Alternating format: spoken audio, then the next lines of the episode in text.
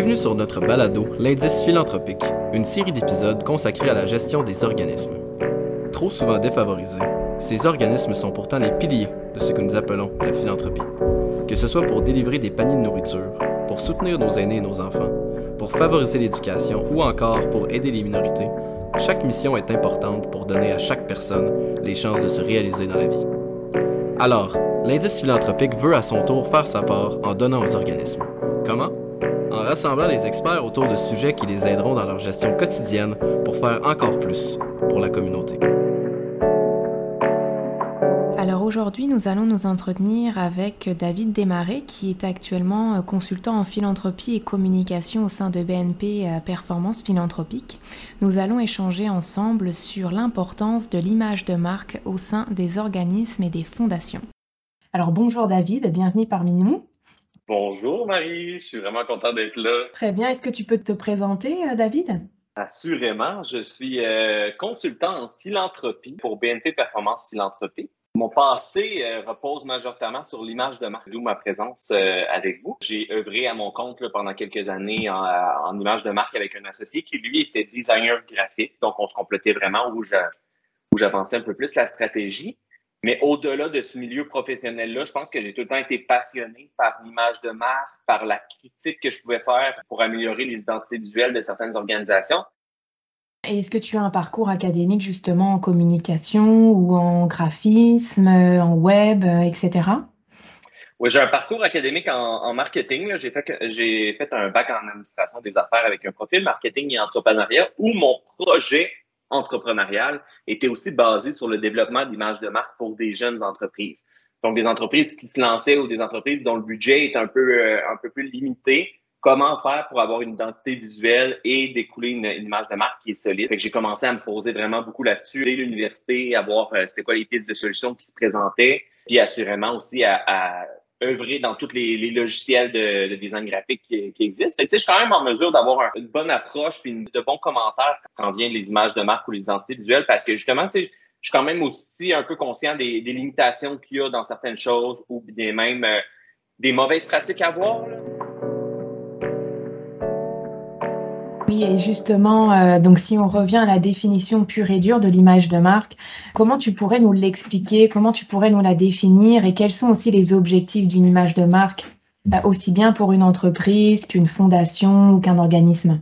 C'est une très bonne question. je pense que quand, on commence dans cet univers-là ou quand on commence à s'en intéresser, on fait souvent l'erreur de mélanger image de marque et identité visuelle. Donc, souvent, les gens ils disent Ah, je vais refaire mon branding. C'est le mot plus communément qu'on utilise, qui est l'anglais pour image de marque. Je vais refaire mon branding, je vais refaire mon image de marque, mais ce que les gens veulent réellement dire, c'est je vais refaire mon identité visuelle. Donc, comment je me présente aux gens. L'image de marque, c'est la façon dont la clientèle perçoit l'organisation. Donc, ce qui veut dire qu'on peut avoir différentes choses à travers ça qui permettent d'influencer la perception de notre client mais c'est pas uniquement basé sur l'identité visuelle de notre organisation. Qu'est-ce que je veux dire par ça? C'est que l'identité visuelle est un gros point là-dedans où notre entreprise, notre organisation euh, paraît d'une certaine façon visuellement. Donc, euh, que ce soit avec un logo, un logotype, des icônes, des couleurs, euh, tout ce qui existe un peu. Mais après ça, il y a vraiment beaucoup plus qui permet à notre clientèle de se faire une perception. Qu'est-ce que je veux dire avec ça? Il y a notamment les interactions qu'on a avec elle. Donc, si on est dans une foire ou bien qu'on est dans une exposition avec plusieurs autres euh, commerçants ou bien organisations, puis que nos clients viennent rencontrer nos employés, ben évidemment que ça aussi, c'est un point de contact qu'on a avec, euh, avec notre client, puis ça peut avoir, euh, ça peut affecter la perception que les gens font. L'erreur que la plupart des gens font, c'est qu'ils se concentrent uniquement sur l'identité visuelle en se disant, OK, je refais mon logo, je refais un peu mon, mon territoire de marque aussi à travers tout ça. On pourra revenir tantôt un peu sur le territoire de marque. Mais il oublie toutes les stratégies qui vont autour de ça, qui permettent quand même d'avoir un impact assez positif sur l'image de marque. Je voulais aussi aborder avec toi la question de refonte d'image de marque. Comment un organisme peut savoir qu'il est temps euh, de revoir son image de marque? Plein de signaux en fait qui, peuvent être disponibles, surtout au niveau de la pérennité de l'organisme. Donc, on veut s'assurer de rester pertinent sur le marché, concurrentiel aussi par rapport à l'offre qui est disponible. venir un peu consolider puis fidéliser notre, nos donateurs. Il y a aussi des signaux qu'on peut avoir au niveau du recrutement. Donc, euh, ça va pas être rare des fois d'arriver puis de se dire, OK, on a vraiment la difficulté à recruter, besoin de, ressources à l'interne, c'est vraiment difficile. Ben ça, ça peut être présent. Après ça, si vous cherchez quelqu'un en communication, clairement, euh, cette personne-là va voir ça comme une opportunité puis va, va sauter sur l'occasion. Après ça, si vous voulez développer de nouveaux marchés, c'est clairement une opportunité qui se présente à vous parce que justement d'aller chercher des nouvelles clientèles, de, se poser la question, OK, comment qu'on pourrait aller la chercher, cette clientèle-là, comment qu'on pourrait augmenter notre volume, comment on peut répondre à ça avec euh, une nouvelle, avec une réponse d'une image de marque, toute la stratégie qui va autour. Donc, euh, si vous refaites votre identité visuelle, ben, vous s'assurer aussi de, de potentiellement refaire votre site web. Parce qu'après ça, si vous êtes très beau euh, visuellement, mais que quand on arrive sur votre site web, euh, l'expérience utilisateur n'est vraiment pas bonne, mais ben, ça aussi, c'est un souci. De voir une stratégie de contenu, qu'après ça, sur les réseaux sociaux, ça soit bon, des actions de relations publiques pour qu'on soit en mesure de diffuser cette nouvelle marque-là, puis nécessairement aussi arriver à avoir des résultats concrets. Par rapport, tu sais, donc on travaille actuellement dans le secteur philanthropique. Euh, ça fait euh, presque un an maintenant que tu as rejoint ce secteur d'activité. Bon, avant, tu avais eu aussi une expérience au sein d'un organisme. Qu'est-ce que tu pourrais nous dire sur la situation de l'image de marque en philanthropie? Est-ce que tu trouves que les organismes sont innovants, euh, sont très attachés à leur image de marque, ou est-ce que tu dirais qu'il y a encore des efforts à faire, qu'il y a aussi de la stratégie à davantage élaborer? Je pense qu'il y a vraiment une belle direction qui se prend par rapport à l'image de marque dans, dans le milieu philanthropique. Ceci dit, il y a encore aussi un grand pas à faire. Je pense que c'est majoritairement lié à une limitation au niveau du budget des ressources, euh, soit à l'interne de la permanence, ou tout simplement un certain attachement aussi avec l'historique des organisations. Ou est-ce que c'est plus difficile parce qu'on a peur qu'en en changeant d'identité, en revoyant notre image de marque, ben, allons-nous perdre des donateurs? Est-ce que ça peut affecter nos donateurs qui sont souvent bien établis? Puis c'est souvent des discussions que j'ai eues avec plusieurs organisations, avec plusieurs organismes qui se disaient je bien faire mon identité pour aller rechercher une nouvelle clientèle, parce qu'on sait qu'il y a une certaine euh, génération qui sont beaucoup plus attachées à une identité visuelle qui est bonne et qui est cohérente, tandis qu'il y a une certaine génération de donateurs qui, eux, ça change pas grand-chose pour eux, puis de changer peut-être d'identité visuelle, ben est-ce que ça les mêlerait, puis ça ferait en sorte que, ah, ils se détachent trop?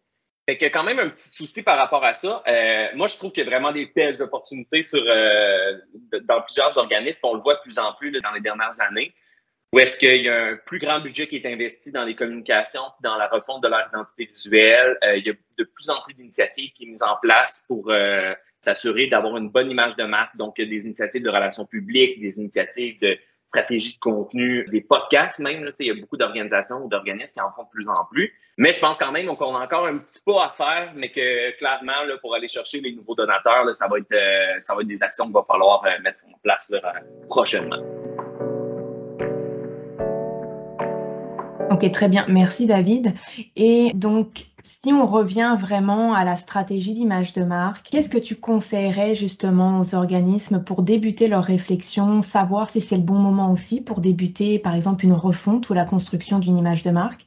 Euh, ben, On sait que bien évidemment quand un organisme voit le jour, il doit se pencher assez rapidement sur son image de marque pour justement faire rayonner sa cause, rejoindre des donateurs, des donatrices et aussi euh, donner du rayonnement à l'ensemble de ses services à destination des bénéficiaires. Mais qu'est-ce que tu pourrais donner comme conseils et astuces pour que ce processus-là euh, commence euh, de la bonne manière, puis aussi pour essayer de, démystifier tout le processus, parce que pour certains organismes, ça peut paraître quelque chose de très compliqué. Donc, qu'est-ce que tu pourrais leur donner comme conseil? Mais je pense que le plus grand conseil que je pourrais leur donner, c'est que la décision de revoir son image de marque ou de refaire son identité visuelle, à mon avis, ça devrait être issu d'une planification stratégique. Parce que c'est quand même de grosses décisions. Il faut que le conseil d'administration soit impliqué là-dedans aussi. Il faut que tout le monde soit en adéquation avec le fait de OK, on refait notre identité visuelle, mais sur une planification, on va également faire des actions qui vont faire en sorte qu'on va venir développer la notoriété de cette nouvelle identité-là, puis euh, s'assurer que les gens la reconnaissent. Le premier conseil que j'aurais à donner, c'est justement ça, de ne pas juste se dire on refait notre identité visuelle, on lance ça dans les airs, puis on espère que ça donne un bon résultat. C'est souvent les erreurs qui est vues, où est-ce qu'on investit du temps, de l'argent pour refaire notre identité visuelle, on publie sur nos réseaux sociaux, on change le logo sur notre site web ou vice-versa. Mais ça donne pas vraiment les résultats qu'on a voulu parce qu'on n'a pas mis d'action en place, on n'a pas pris l'opportunité peut-être d'un 25e anniversaire ou d'un 10e anniversaire ou de, ou revoir peut-être une nouvelle direction pour l'organisme. C'est vraiment ce que je conseille. Après ça, le plus grand conseil que je pourrais donner aux gens qui veulent refaire leur, euh, leur identité visuelle ou revoir leur image de marque, c'est se questionner et de faire des recherches sur l'industrie, sur votre créneau, où est-ce que vous êtes, et aussi sur des identités que vous appréciez personnellement ou que votre organisation apprécie. Qu'est-ce que je veux dire par ça? C'est parce que nécessairement, si vous arrivez avec un graphiste ou une agence et vous leur dites on aimerait ça refaire notre identité visuelle, mais sans nécessairement leur donner de direction, ben, il y a beaucoup plus de chances qu'eux arrivent, vous fassent des propositions, que vous soyez comme c'est vraiment pas la direction dans laquelle on veut aller. Donc, en se préparant, en documentant le processus en amont, je pense que ça permet aussi de réduire beaucoup les dépenses, parce que nécessairement, si on ne refait pas deux, trois fois l'image, on économise quand même. Ça permet aussi de mieux comprendre notre marque et de pouvoir transmettre ça à soit un pigiste ou à une agence qui, qui peut s'occuper de la refonte de l'identité.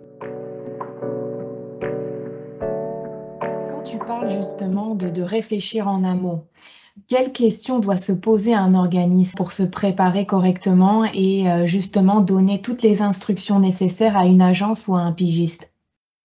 La première chose qu'on doit se demander, c'est quels sont les objectifs derrière cette refonte-là. Il y a des fois, ça va être purement esthétique, mais il y a beaucoup de fois, en fait, que ça va être pour aller chercher une nouvelle clientèle. À ce moment-là, on doit avoir de l'information sur cette nouvelle clientèle-là. C'est qui qu'on veut aller chercher.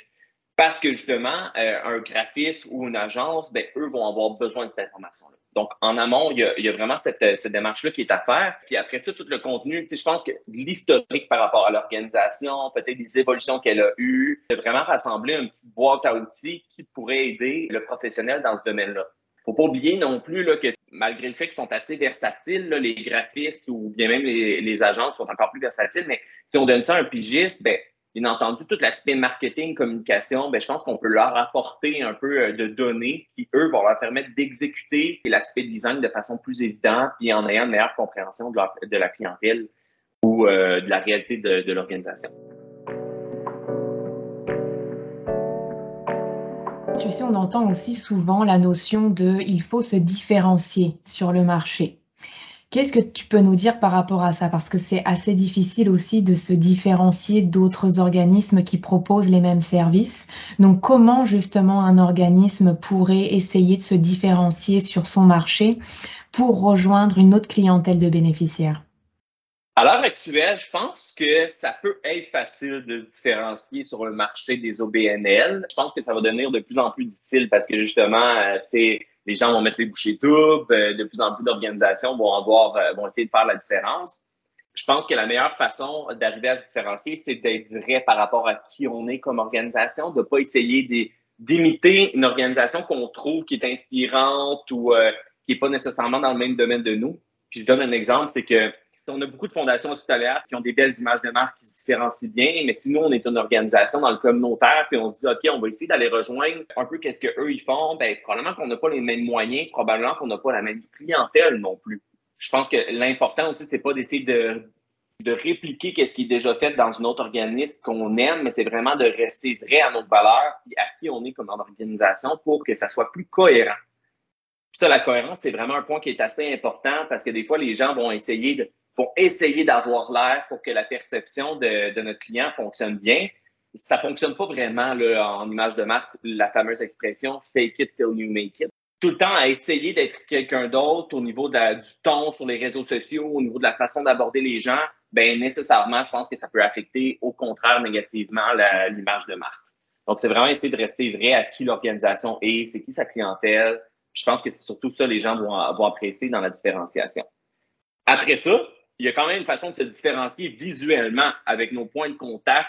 Ça, je pense qu'une des choses qu'on gagne à, faire, c'est de rechercher un peu plus ce qui est fait à l'international.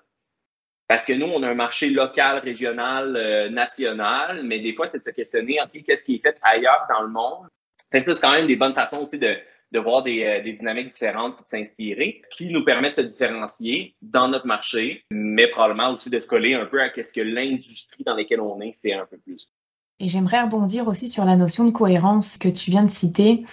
Justement, tu sais, quand un organisme euh, va avoir, euh, par exemple, le départ de la, de la ressource qui s'occupe euh, de l'image de marque, enfin, du développement des visuels, etc., comment la personne qui va reprendre cette fonction-là peut maintenir cette cohérence? Est-ce que tu aurais des conseils pour éviter que la nouvelle personne amène justement un, virage complètement différent face à l'image de marque et que ben, justement la cohérence se perde au fur et à mesure et que ça bouleverse aussi ce que peuvent voir euh, aussi bien les, membres, euh, les donateurs, les donatrices que les bénéficiaires? C'est vraiment quelque chose qu'on voit beaucoup dans plusieurs organismes ou organisations. Là, on le sait présentement, on est en pénurie de main-d'œuvre, il y a de plus en plus de, postes disponibles sur le marché, fait qu'il y, y, a un certain roulement qui se passe. Je pense qu'à la base, la, la meilleure chose qu'une organisation pourrait faire, c'est de documenter le plus possible par rapport à son image de marque. Là, ça part à la base d'avoir une charte graphique, de savoir visuellement comment qu'on l'utilise. Puis là, par charte graphique, je veux dire de pas uniquement dire c'est quoi la couleur, c'est quoi la typographie qui est utilisée, puis c'est quoi le logo, mais de pousser ça un peu plus loin à travers les points de contact et les déclinaisons disponibles. Donc, quand on publie sur les réseaux sociaux, voici des exemples. Notre site web, voici des exemples. Un kiosque, voici des exemples, même s'ils ne sont pas réalisés, mais d'avoir une idée de la direction que ça peut prendre si jamais on décide de les appliquer. Ça, c'est au niveau visuel. Après ça, quand je dis documenter, on peut aussi documenter le ton qu'on utilise sur les réseaux sociaux, la façon qu'on se présente. si on utilise tout le temps un ton humoristique parce que la personne qui est en poste, elle a une facilité d'avoir un ton humoristique, du jour au lendemain, elle, quitte, puis on prend un, ton très corporatif. C'est sûr qu'on voit un gros clash, puis je pense pas que c'est nécessairement bon pour, euh, pour une organisation, surtout si euh, on est habitué de lire un certain ton euh, humoristique puis que ça vient accrocher notre, notre clientèle. Fait que je pense vraiment documenter, c'est assez important. Je pense qu'aussi quelque chose qui peut être utile, c'est d'avoir une relation à long terme avec un pigiste qui est à l'externe. Ça évite d'avoir une ressource à l'interne qui coûte euh, assez cher, mais c'est surtout de s'assurer qu'elle, étant à l'externe, ben, c'est plus facile de lui envoyer des mandats de façon ponctuelle, euh, d'y demander de faire des petites modifications, puis d'avoir aussi une cohérence à long terme parce que si elle est avec nous depuis cinq ans, ben, elle a l'historique. Qu'est-ce que tu pourrais nous dire euh, au niveau tarifaire? Euh, Est-ce que tu as, euh, tu peux à peu près donner une fourchette de prix pour les organismes qui souhaitent justement bah, bâtir leur image de marque ou refaire leur image de marque? Quels sont les avantages et les inconvénients de passer aussi bien par une agence que par un pigiste? Et aussi, à quel prix pourrait se référer pour leur donner un ordre d'idée? Justement, il y a une bonne différence au niveau de la tarification en lien avec une pigiste ou une une agence, euh, il y a aussi une différence au niveau de l'engagement et euh, des services offerts. Pour vous donner un peu un exemple, là, avec des pigistes en design graphique ou en graphisme, euh, je pense qu'à mon avis, ça peut tourner autour d'un 40 de l'heure jusqu'à un 70, 75 de l'heure. Évidemment, c'est normal que plus le taux est élevé, plus la personne a de l'expérience, plus la personne est habile, puis probablement qu'elle peut offrir un service un, peu plus complet. Au niveau des agences, là, on commence plus dans les 100 dollars de l'heure. Puis là, après ça, euh, à mon avis, ça peut, ça peut aller très rapidement dans les 150, 200 et vice-versa. Ceci dit, en agence, on a aussi une équipe qui prend en charge le projet d'identité visuelle ou d'image de marque en soi. Donc, on peut avoir quelqu'un qui est un peu plus assigné à faire la recherche, faire l'étude de marché, voir qu'est-ce qu'il y en est sur euh, de la concurrence. Puis on a quelqu'un qui va être un peu plus axé à faire l'exécution, le graphisme, et même, c'est pas rare d'avoir un directeur artistique qui est là pour lui s'assurer de la direction que ça prend, euh, de la cohérence entre à qui qu'on veut parler, qu'est-ce qu'on fait et qu'est-ce que ça a l'air visuellement. c'est sûr qu'on a un service beaucoup plus complet. Comme il y a une bonne différence de prix entre les deux, des fois, pour les organismes, c'est un peu plus difficile de se dire, OK, je vais aller avec une agence, puis finalement, mon, ma refonte va me coûter 20 000 On s'entend que c'est quand même un, un gros poids dans notre budget euh, cette année-là. Donc, la meilleure recommandation qui est à faire, c'est qu'à ce moment-là, si vous voulez aller avec un graphiste pigiste, c'est de bien se préparer en amont, de savoir la direction qu'on veut aller et aussi d'être impliqué dans le projet. Qu'est-ce que je veux dire impliqué dans le projet? C'est nécessairement si le graphiste nous envoie euh, des propositions, des idées, un mood board, il faut qu'on soit prêt à rebondir, à lui donner des commentaires qui sont constructifs. Moi, je trouve qu'il y a des avantages à travailler avec les deux. Là. Je vous dirais que le gros avantage de travailler avec un graphiste, c'est que vous allez pouvoir entretenir une relation plus à, long terme. Vous allez pouvoir lui envoyer après ça des mandats de façon ponctuelle pour vos campagnes annuelles. Cette personne-là va avoir vraiment un très bon contrôle de votre identité. Dans les agences, il y a quand même du roulement. Donc, c'est sûr que ça arrive des fois que les gens ils ont moins bonne connaissance puis qu'ils reprennent le dossier. Donc, ça aussi, ça peut être un très gros, un très gros avantage. Si un organisme ne dispose pas d'une personne ressource, justement, communication, par exemple, euh, pour gérer euh, bah, justement le lien avec euh, une agence ou un pigiste. Est-ce que tu penses que l'organisme peut quand même s'en sortir sans connaissance des bases en lien avec la stratégie d'image de marque? c'est vraiment de se poser cette question-là au début. OK, est-ce qu'il y a quelqu'un qui a déjà touché à ça? Est-ce qu'il y a quelqu'un qui connaît ça? Est-ce qu'il y a quelqu'un qui a les compétences? Si la réponse est non, ben, je vous recommanderais bien entendu d'aller vers une agence. Si à l'inverse, on a quelqu'un qui est en communication à l'interne, qui a une bonne connaissance par rapport aux images, aux images de marque ou qui a euh, un intérêt par rapport à ça, mais là, à ce moment-là, vous pouvez essayer de le, développer à l'interne. Est-ce que tu as des outils à recommander pour mesurer euh, l'impact d'une image de marque? Oui, mais je pense que c'est très important au début d'un projet comme ça de, d'établir des KPI, donc d'établir euh, des, des, indicateurs de performance, que ce soit au niveau de la croissance, au niveau de l'acquisition, au niveau de la notoriété. C'est sûr qu'il y a des, éléments qui sont un peu plus difficiles à calculer quand on est dans un organisme. Donc, si je vous dis, OK, euh, vous êtes un organisme, vous avez euh, une permanence qui est limitée, j'aimerais ça que vous me disiez c'est quoi l'évolution de votre notoriété dans les deux dernières années. Probablement que c'est plus difficile pour vous. Ceci dit, vous pouvez quand même l'évaluer avec euh, des, euh, des, indicateurs qui sont plus simples, que ce soit avec le, nombre de j'aime sur vos réseaux sociaux, euh, le nombre d'impressions que vous avez, l'augmentation de ça, l'interaction que les gens ont, les visites sur votre site web. Donc, c'est des choses que vous allez pouvoir venir cibler. Puis après ça, je pense que vous allez même découvrir peut-être une petite passion là-dessus en vous disant, OK, notre taux de rebond sur notre site web est tant, comment on pourrait l'améliorer? Puis après ça, vous allez faire des, des back and forth à ce niveau-là. Mais après ça aussi, à mon avis, qu'est-ce qui est l'infolette, le taux d'ouverture? Si on change la, si on change un peu notre stratégie, on fait une refonte, on voit que notre taux d'ouverture est vraiment plus, euh, est vraiment meilleur, ben là, je pense que c'est un bon indicateur. c'est vraiment de se dire, OK, en fonction des points de contact qu'on a présentement, site web, réseaux sociaux, euh, peut-être même les visites dans un kiosque, ben, je pense que ça nous permet quand même d'établir si c'est un, si c'est un bon succès. Puis je pense qu'aussi les commentaires qu'on peut recevoir des gens le suite à une refonte, euh, c'est pas à négliger. Puis c'est bon aussi de les ramener peut-être à notre équipe ou à notre conseil d'administration pour leur dire on, a lancé notre nouvelle image depuis six mois, voici les commentaires qu'on reçoit. Je pense que ça permet aussi de, bien justifier la dépense, puis aussi d'arriver à faire comprendre que ça a un effet positif. Oui, c'est sûr. Et, pour terminer, en, termes de, temps, quelle serait à peu près la, moyenne d'heures ou de temps à investir pour euh, se lancer dans la création d'une image de marque? Évidemment, je dirais que plus de temps on a, le mieux c'est. Euh, ce qui veut dire que si on, a le, si on a l'ambition de se dire, OK, dans deux mois, j'aimerais ça qu'on puisse lancer notre nouvelle image de marque, c'est sûr que ça va nous coûter très cher, ou que ça va être mal réalisé. Si on prend le temps de le faire, probablement qu'on va pouvoir économiser parce que nous-mêmes, on va faire des démarches à l'interne ou que la qualité va être meilleure. Et si on veut économiser assurément sur le prix, ben, c'est soit qu'on veut, puis qu'on veut retrouver une qualité, ben, il faut s'attendre à prendre une bonne période pour ça. Donc, de se prendre en amont, de se dire, OK, on prévoit dans la prochaine année de faire une refonte, de commencer à faire notre réflexion, de peut-être faire des petits focus groups aussi avec des donateurs, des clients, euh, clientèle interne et externe. Après ça, de vraiment bien cibler la bonne agence avec qui on veut travailler ou le bon pigiste. C'est juste ça, il ne faut pas négliger cette démarche-là de recherche, regarder les portfolios, être sûr, faire, des devis et après ça, entamer le projet. Moi, je pense que si vous donnez un bon six mois à un an, c'est plus réaliste que de donner un, un, un à trois mois. Eh bien, merci beaucoup David pour toutes ces informations qui, euh, je suis certaine, vont être très utiles pour les organismes qui nous écoutent.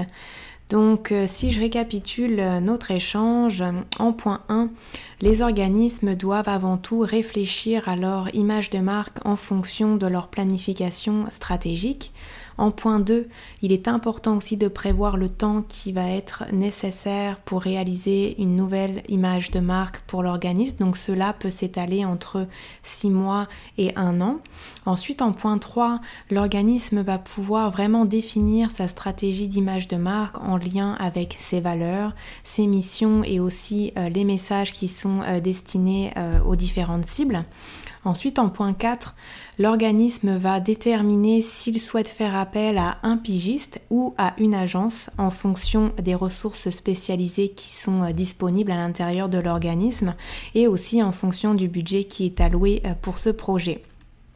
En point 5, euh, il est aussi important pendant l'accompagnement avec un pigiste ou une agence que l'organisme émette des commentaires constructifs qui ne reposent pas simplement sur une histoire de goût pour faire avancer efficacement euh, l'équipe justement de graphistes qui est impliquée euh, dans la réalisation de cette nouvelle image de marque. En point 6, l'organisme va pouvoir implanter euh, sa nouvelle image de marque sur euh, plusieurs semaines et par la suite mesurer les retombées euh, grâce à des indicateurs de performance que l'on peut retrouver à travers notamment les réseaux sociaux, les avis des bénéficiaires, des partenaires, le taux d'ouverture sur l'infolettre et également le trafic généré sur le site internet. Ensuite, en point 7, euh, il va être important que l'organisme maintienne aussi de la cohérence à travers ses différents outils euh, de communication. Euh, et cela va se faire grâce à la documentation et aussi grâce à la charte graphique qui a été déployée suite à la réalisation de cette nouvelle image de marque et également en se référant à différentes déclinaisons qui vont permettre d'aider aussi bien une nouvelle ressource qui intègre le service des communications ou euh, pour euh, alimenter aussi la personne qui aura euh, à gérer cela en autonomie par la suite. Et puis dernier point, bien évidemment, si vous avez des questions, si vous avez des, problématiques par rapport à, un projet de refonte d'image de marque, si vous vous demandez par quoi commencer, etc., la meilleure chose à faire est de vous adresser directement à un professionnel et de prendre un rendez-vous qui est généralement gratuit. La première rencontre est souvent euh, gratuite pour que justement cela vous aide à débloquer peut-être euh, une situation et à répondre euh, justement à vos problématiques. Et à vous qui nous écoutez, rendez-vous très bientôt pour un prochain épisode de l'Indice philanthropique, un podcast proposé par BNP Performance Philanthropique.